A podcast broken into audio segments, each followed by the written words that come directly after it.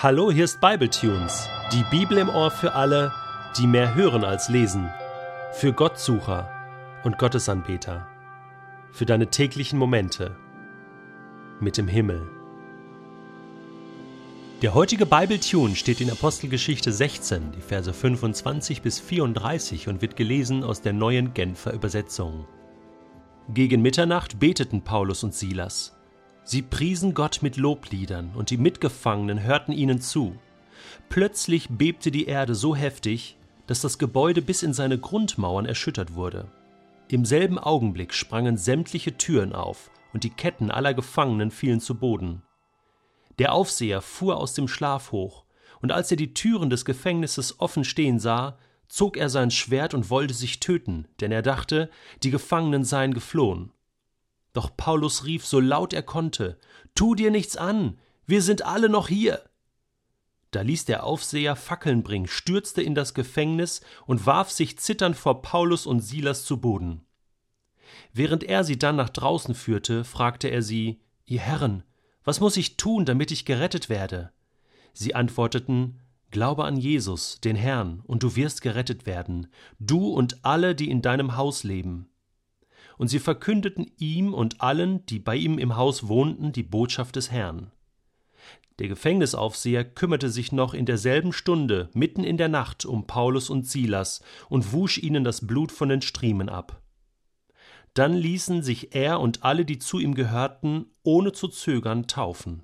Anschließend führte er die beiden in sein Haus hinauf und ließ eine Mahlzeit für sie zubereiten. Er war überglücklich, dass er mit seinem ganzen Haus zum Glauben an Gott gefunden hatte. Ja, es ist so. In schwierigen, aussichtslosen Situationen zeigt sich, was für ein Glaube in uns ist. Wie groß unser Glaube an Gott dann noch ist und was das alles noch zählt, das Christsein, das Beten. Und es ist komisch. Bei mir ist es oft so, wenn ich in schwierigen Situationen bin, dass es nicht gerade das Erste ist, was mir einfällt, Gott zu loben. Ich bete zwar auch, aber meistens sind meine Gebete sehr fordernd. Gott, hilf mir jetzt. Gott, wo bist du? Warum lässt du das zu? Und nicht so wie hier, Paulus und Silas.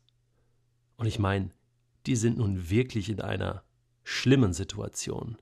Ausgepeitscht worden, öffentlich, für ihren Glauben an Jesus? Was haben sie denn schon Böses getan?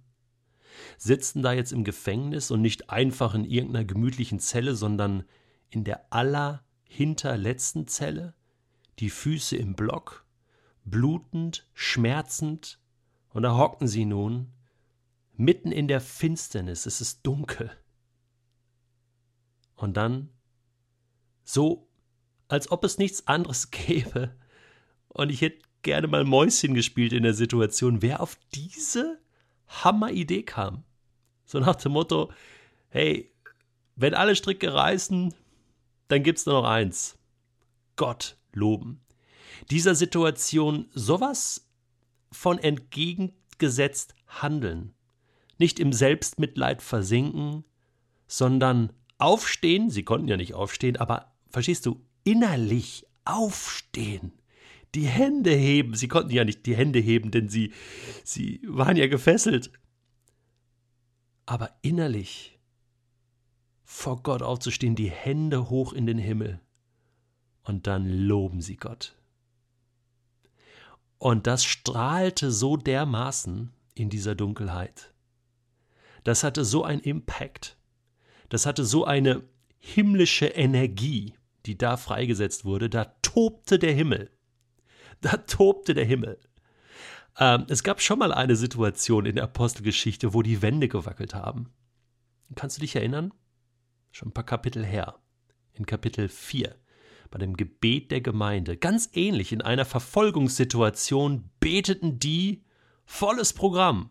Ja, dass Gott ihnen den Mut gibt, jetzt hier einfach ein Licht zu sein in der Stadt.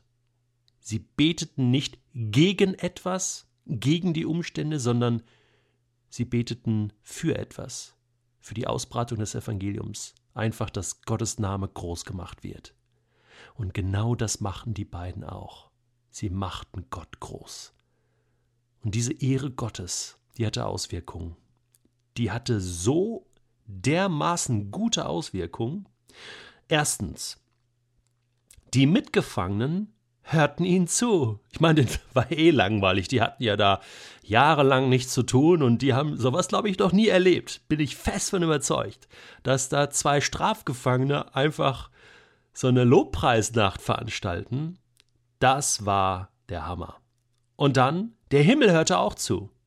Denn plötzlich bebte die Erde, die Grundmauern wurden erschüttert, und alle Türen sprangen auf, Ketten fielen zu Boden. Was war da los? Natürlich, da kamen ein paar Engel vorbei, die hatte Gott geschickt.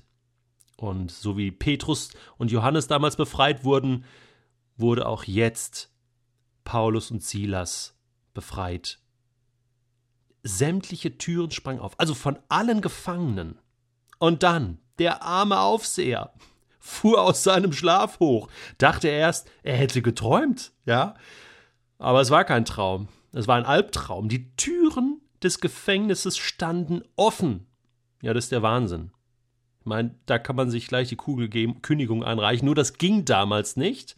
Weder Kugel noch Kündigung gab es. Es gab nur ein Schwert und damit wollte er sich töten.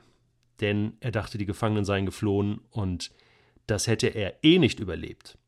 Doch Paulus, der war noch da. Die waren wahrscheinlich immer noch am Loben. Die wollten ja noch das Lied zu Ende singen. Das hatte noch drei Strophen und sagte, hey, Freund, tu dir nichts an. Ja, er rief so laut er konnte, weil, weil das war schrecklich zu sehen, dass der sich jetzt hier das Leben nimmt. Nein, nein, Gott hat noch was ganz anderes mit diesem Aufseher vor. Dazu kommen wir noch später. Wir sind alle noch hier. Stell dir mal vor, wir sind alle noch hier, alle gefangen. Es war noch keiner abgehauen. Die waren so geflasht von der Gegenwart Gottes, von, von dem, was da passierte, die kamen gar nicht auf die Idee zu fliehen ja, dachten, dass, also das ist hier so übernatürlich äh, und es ist so schön, diesen Augenblick, den wollen wir einfach genießen. Dieses Stück Himmel, das lassen wir uns nicht entgehen. Tu dir nichts an, ja. Und ähm, da ließ der Aufseher Fackeln bringen und stürzte erstmal ins Gefängnis. Und jetzt war klar, jetzt gab es nur noch eins zu tun. Der wusste genau, wo der Hammer hängt, was hier los war, wer hier das veranstaltete, wer dahinter steckte. Und das war Gott selbst und, und er wirft sich zu Füßen, zitternd. Und, und dann führten sie sie nach draußen und der Aufseher fragt, was muss ich tun? Was muss ich tun, damit ich gerettet werden kann? Das war so klar. Das war, Paulus hatte keine Predigt gehalten. Aber das, was da passierte, war eine Predigt für diesen Aufseher. Das Verhalten von Paulus und Silas Gott in die Mitte zu stellen, Gott zu verherrlichen, hat ausgereicht, dass der Aufseher sofort begriffen hat, diesem Gott muss ich auch die Ehre geben. Und Paulus kann es ihm erklären, natürlich, jetzt kommt die Predigt. Glaube an Jesus, du wirst gerettet, lasst euch taufen, du und dein ganzes Haus. Und sie verkündeten ihm und allen, die bei ihm im Haus wohnten, die Botschaft des Herrn. Jetzt kommt die Predigt nachdem Gott seine Gegenwart deutlich gemacht hatte. mussten Paulus und Silas das kurz erklären, was hier passiert war. Ja, der Gefängnisaufseher kümmerte sich noch in derselben Stunde mitten in der Nacht um Paulus und Silas, reinigte sie, wusch sie. Und dann ließen sich alle, also der Gefängnisaufseher und alle, die in seinem Haus waren, seine Familie und Bedienstete, taufen. Alle kamen zum Glauben. Das war Evangelisation pur. Ich habe mir überlegt, was muss Gott manchmal für, für, verrückte Wege gehen mit uns? In welche Sackgassen und an welche dunklen Orte muss er uns manchmal führen? Welche schlimmen Situationen muss er manchmal zulassen in unserem Leben? Damit wir in diesen Situationen, in dieser Dunkelheit anfangen, Gott die Ehre zu geben, damit Menschen das sehen und sagen, hä? Das ist übernatürlich, das ist anders. Wie kann der jetzt Gott loben? Und das ist so überzeugend, das hat so eine Strahlkraft, dass dadurch Menschen zum Glauben kommen können. Das ist wie eine Predigt, manchmal die bessere Predigt, die Predigt der Taten statt der Worte. Und ich wünsche dir, dass du das auch erlebst, wo immer du steckst, in was für einer Situation. Dass du deine Hände erhebst und dass du aufstehst und Gott die Ehre gibst. Das war Acts.